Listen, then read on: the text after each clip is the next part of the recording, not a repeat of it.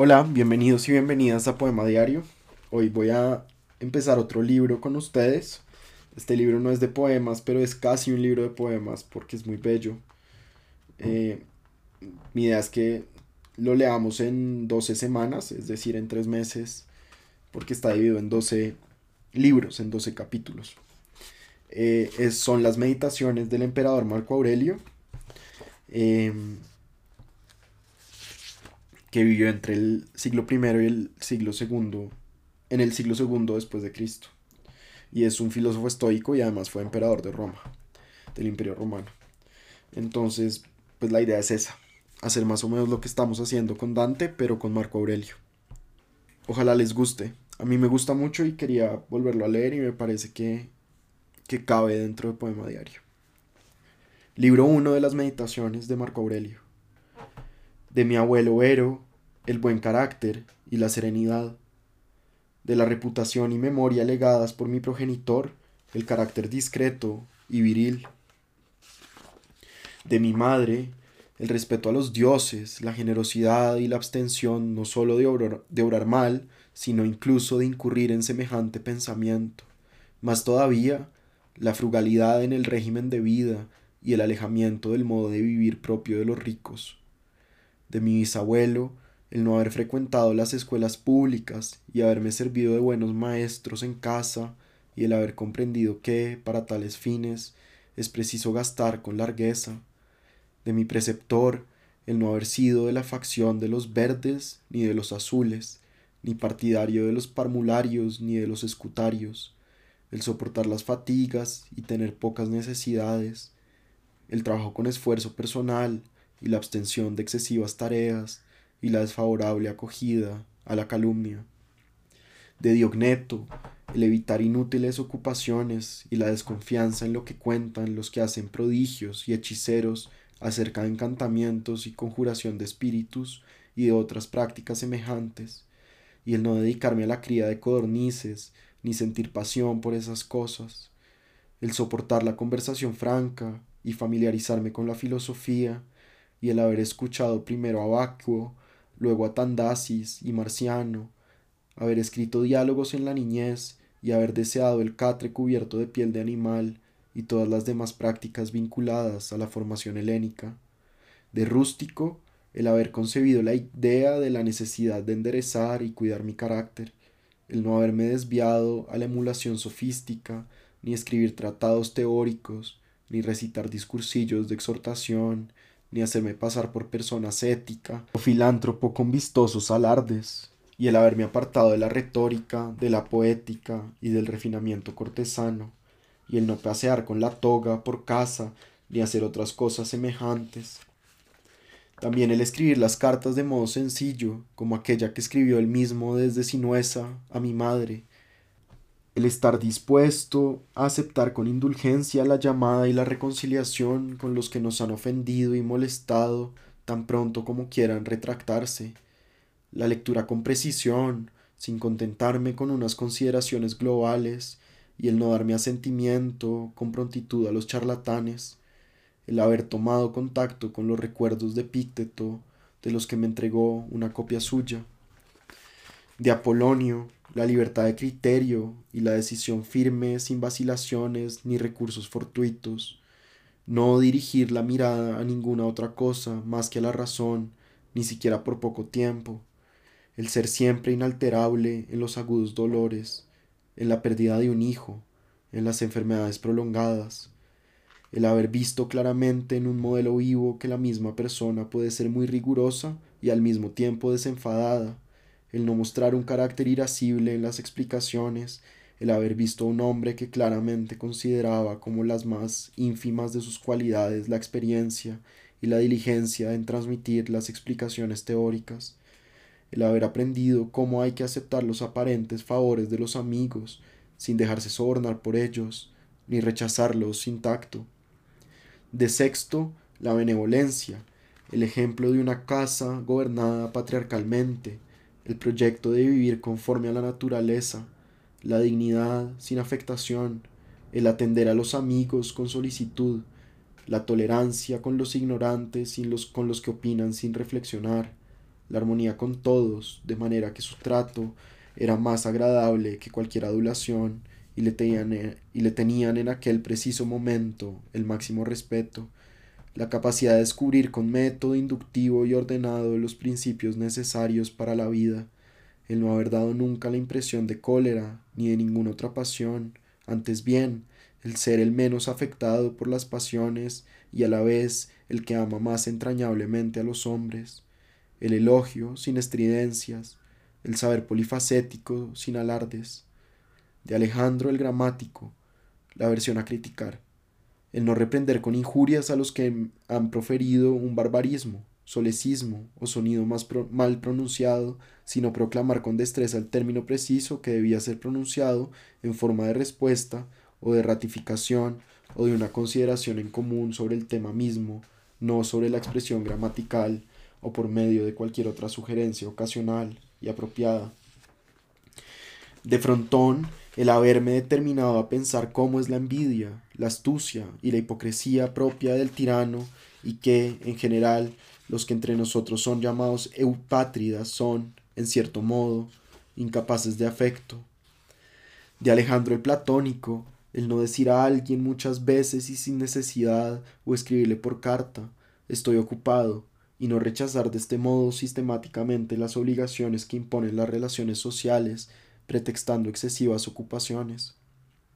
De Catulo, el no dar poca importancia a la queja de un amigo, aunque casualmente fuera infundada, sino intentar consolidar la relación habitual,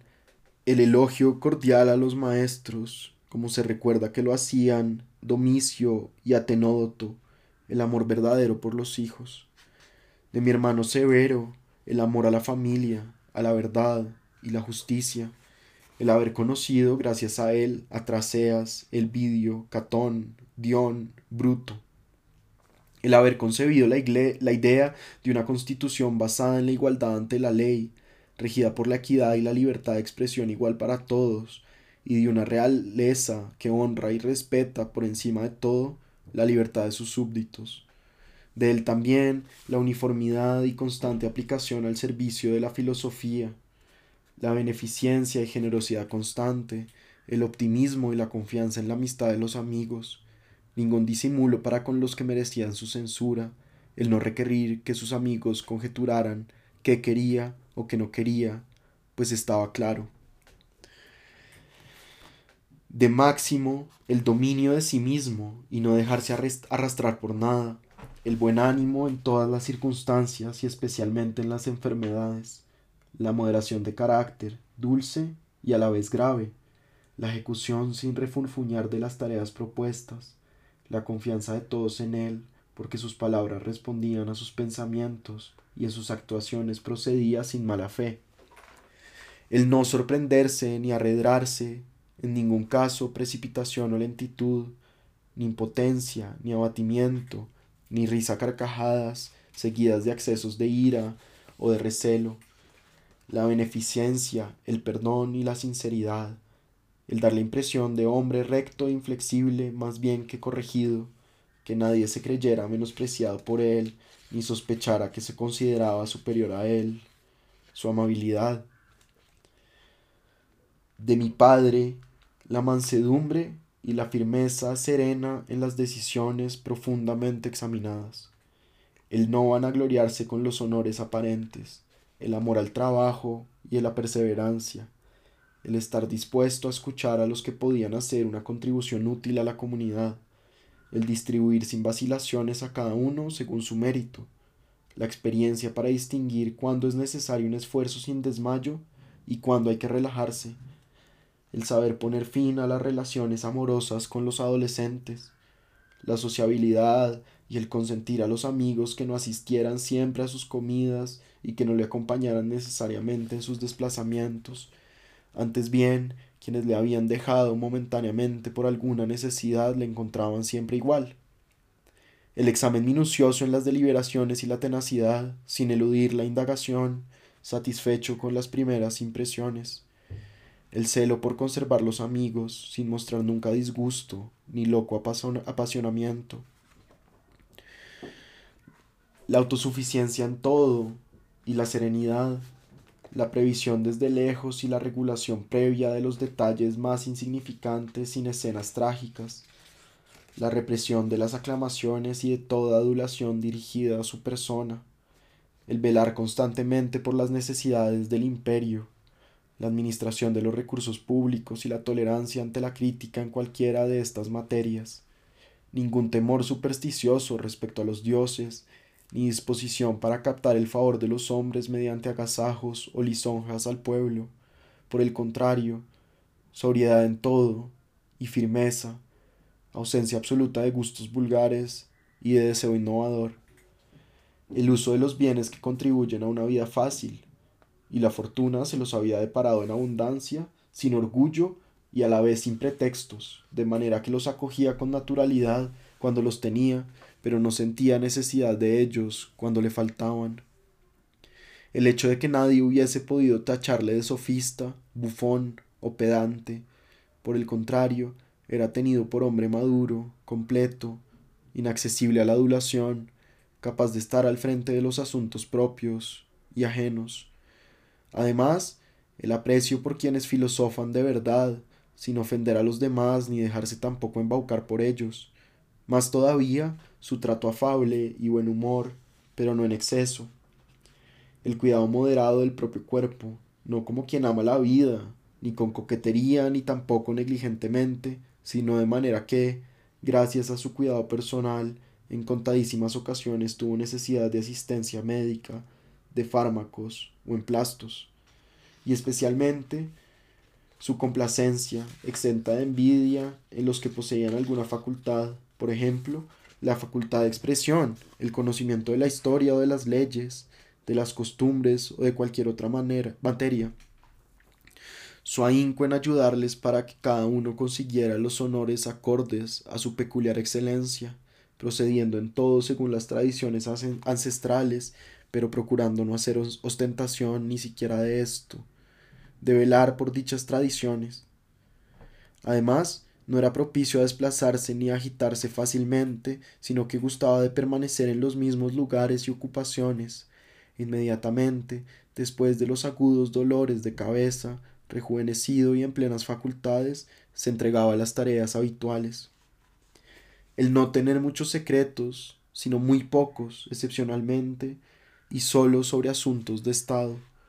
Su sagacidad y mesura en la celebración de fiestas, en la construcción de obras públicas,